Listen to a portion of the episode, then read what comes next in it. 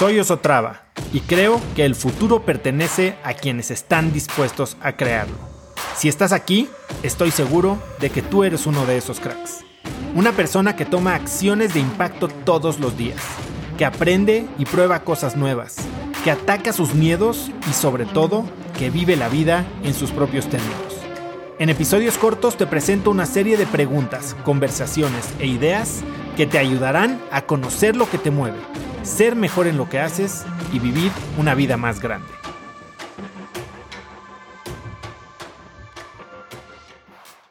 Puedo empezar a tener, a vivir con propósito si aún no tengo propósito y la realidad es que el propósito se vive todos los días. Ahora, hay, yo como lo digo en el libro, creo que saber, eh, encontrar significado en tu vida, que no es lo mismo que tener un propósito. Es, tiene, tiene dos partes. El entender, tener significado en tu vida significa saber por qué te importa hacer lo que estás haciendo. Y es todo un proceso de autoconocimiento. Yo en el libro hablo del significado como un yin yang, ¿no? Como eh, una moneda de dos caras o como la fuerza de, la guerra de las galaxias, el, lado oscuro y el lado claro.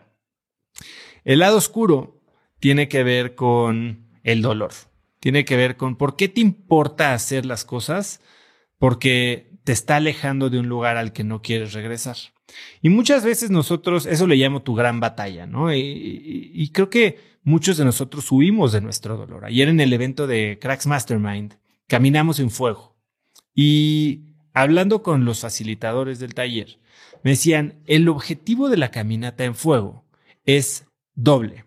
Uno es enfrentarnos a nuestros miedos, porque obviamente te va a dar miedo, pero el segundo es entender que vas a sentir dolor. Es sentir dolor, abrazar o aceptar tu dolor y entender que aún con dolor la vida sigue y que si quieres terminar de caminar ese camino de brasas, tienes que soportar el dolor.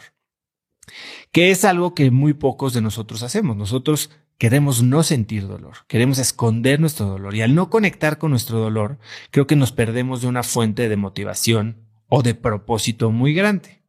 Ahora, no te digo que esa es toda la historia, ¿no? Pero sí creo que muchos, si no es que la mayoría de nosotros, hemos tenido vidas en momentos difíciles. ¿no? Desde te, tronó la novia, te puso el cuerno, te bulearon de chiquito, se murieron tus papás, este, tienes alguna enfermedad, eh, eh, embargaron tu coche, lo que tú quieras.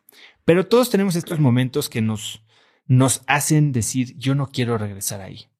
Y, y yo soy un gran creyente de que el dolor nos mueve mucho más que el placer. O sea, al menos en un inicio, tiene mucho más poder para ponerte en movimiento, saber que puedes evitar un dolor el día de hoy, que saber que puedes conseguir un placer en el futuro. Entonces, ¿cuál es mi porqué?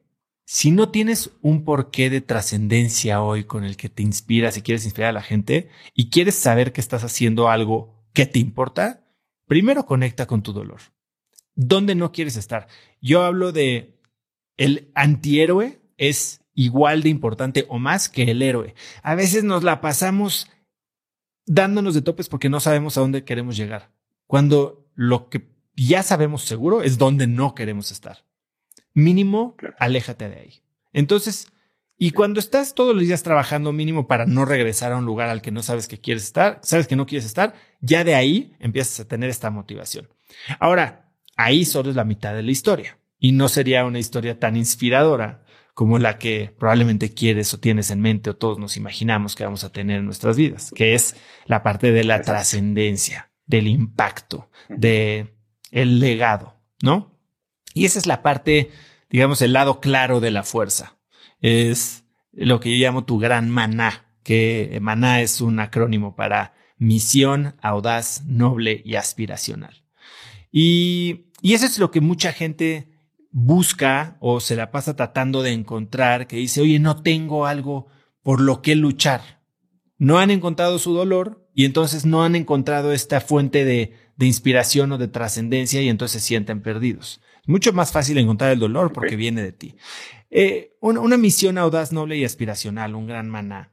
Cuando lo combinas con tu dolor, cuando el dolor te puso en movimiento, esta, estas ganas de trascender te ayudan a llegar mucho más lejos y cuando trabajan en conjunto es lo que básicamente te hace invencible, ¿no?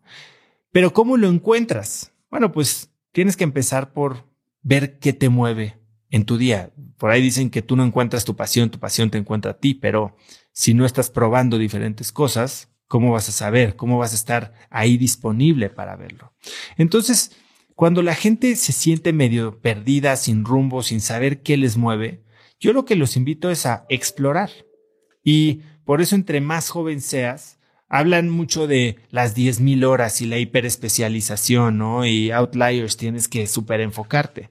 Pero pues existe la otra teoría de David Epstein, eh, que, que se llama, del libro que se llama Range, que habla de cómo inclusive hasta la lo aleatorio de la vida te puede poner enfrente de estas grandes pasiones, de estas grandes cosas que de repente despiertan algo un poco más emocional dentro de ti.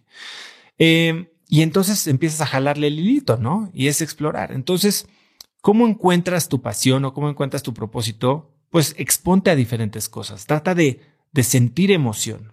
Y si sientes que no estás sintiendo donde estás, entonces no te estoy diciendo tira lo que estás haciendo, pero date tiempo para conocer.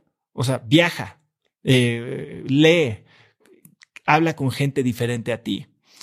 Y una vez que empieces a hacer eso, empieza a tener conciencia presente de qué es lo que estás sintiendo, quién es la gente en la que quieres impactar, porque un gran maná es una oración con la que no solo te inspiras tú que puedes leer todos los días y te recuerdas para los momentos difíciles, sino que puede inspirar a un equipo alrededor de ti a sumarse a esta misión, ¿no? Eh, Salim Ismail habla del gran maná en su, en su contexto como el Massive Transformative Purpose en el libro que se llama Las organizaciones exponenciales.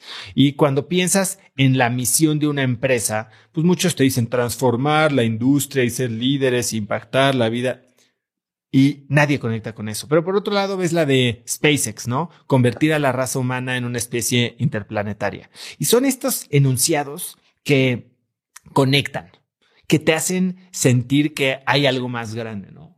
Y yo hablo de crear tu gran mana es identificar qué cambio, qué impacto quieres tener para qué tipo de comunidad o de país o de ¿de qué gente te importa? ¿No? Porque acuérdate que el gran maná se trata de legado, de trascendencia, ya va más allá de ti, tiene que ver con servicio. Eh, por ejemplo, eh, mi gran maná es inspirar a una nueva generación de hispanos a vivir con más impacto. Si lo quieres aterrizar al gran maná de cracks, es inspirar a una nueva generación de emprendedores a vivir con impacto. Eh, pero esto viene de probar diferentes cosas. Yo esto no lo sabía hace 10 años, no lo sabía tal vez hace 5 años.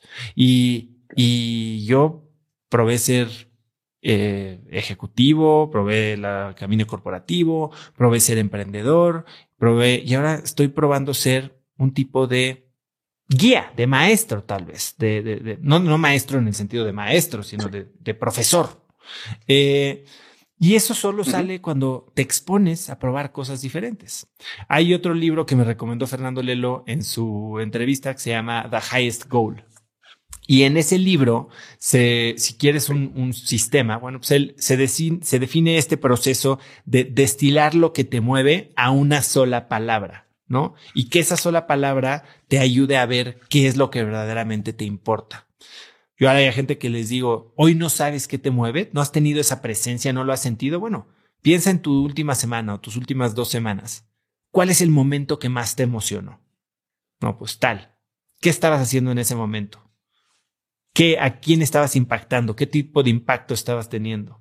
Vamos a rascarle. ¿Por qué te movió? ¿Por qué te emocionó tanto? Y entonces, cuando te empiezas a hacer esas preguntas de, ok, me gusta el pastel de chocolate. ¿Por qué te gusta el pastel de chocolate? Bueno, porque es dulce. Ah, ok. Bueno, porque es esponjoso. Bueno, porque el betún es cremoso. Y entonces puedes empezar a explorar otras cosas con betún, ¿no? No, no simplemente anclarte en que tiene que ser pastel de chocolate. Entonces es un, es un proceso tanto de, de exploración y descubrimiento como de introspección y autodescubrimiento, el que te ayuda a, a encontrar, digamos, tu propósito. Y un propósito, todo el mundo cree que es esta misión que un día te llega un rayo y, y para siempre va a ser la misma. Tal vez tu propósito es hoy. Hoy tienes una afinidad con cierta población o cierta comunidad o, o cierta familia. Y hoy te das cuenta que tu propósito es ayudar a la familia de la nana de tus hijos a desarrollarse mejor o a construir su casa, ¿no? Y de ahí tal vez te das cuenta que lo que quieres es ayudar a la gente a tener una vida más digna. No sé, pero solo lo puedes descubrir progresivamente, ¿no? No te cae un rayo y te dice, Jaime, tu misión en esta vida es, ya sabes, cambiar el mundo. ok. Conecta conmigo en Instagram como arroba osotrava y dime qué te pareció este episodio. Mi meta es inspirar a una nueva generación de hispanos a vivir vidas más grandes. Y si me quieres ayudar a lograrla, lo mejor que puedes hacer es seguirme en Spotify y dejar una reseña en Apple Podcasts para así subir en ese ranking. En tu reseña cuéntame de qué temas, categorías o personas te gustaría aprender y me aseguraré de leerlas para darte el contenido que quieres. Y no olvides unirte a mi comunidad de cracks en cracksnetwork.com. Es gratis y conectarás con más gente en el mismo camino de crecimiento que tú. Eso es todo por hoy. Yo soy Oso Traba y espero que tengas un día de cracks.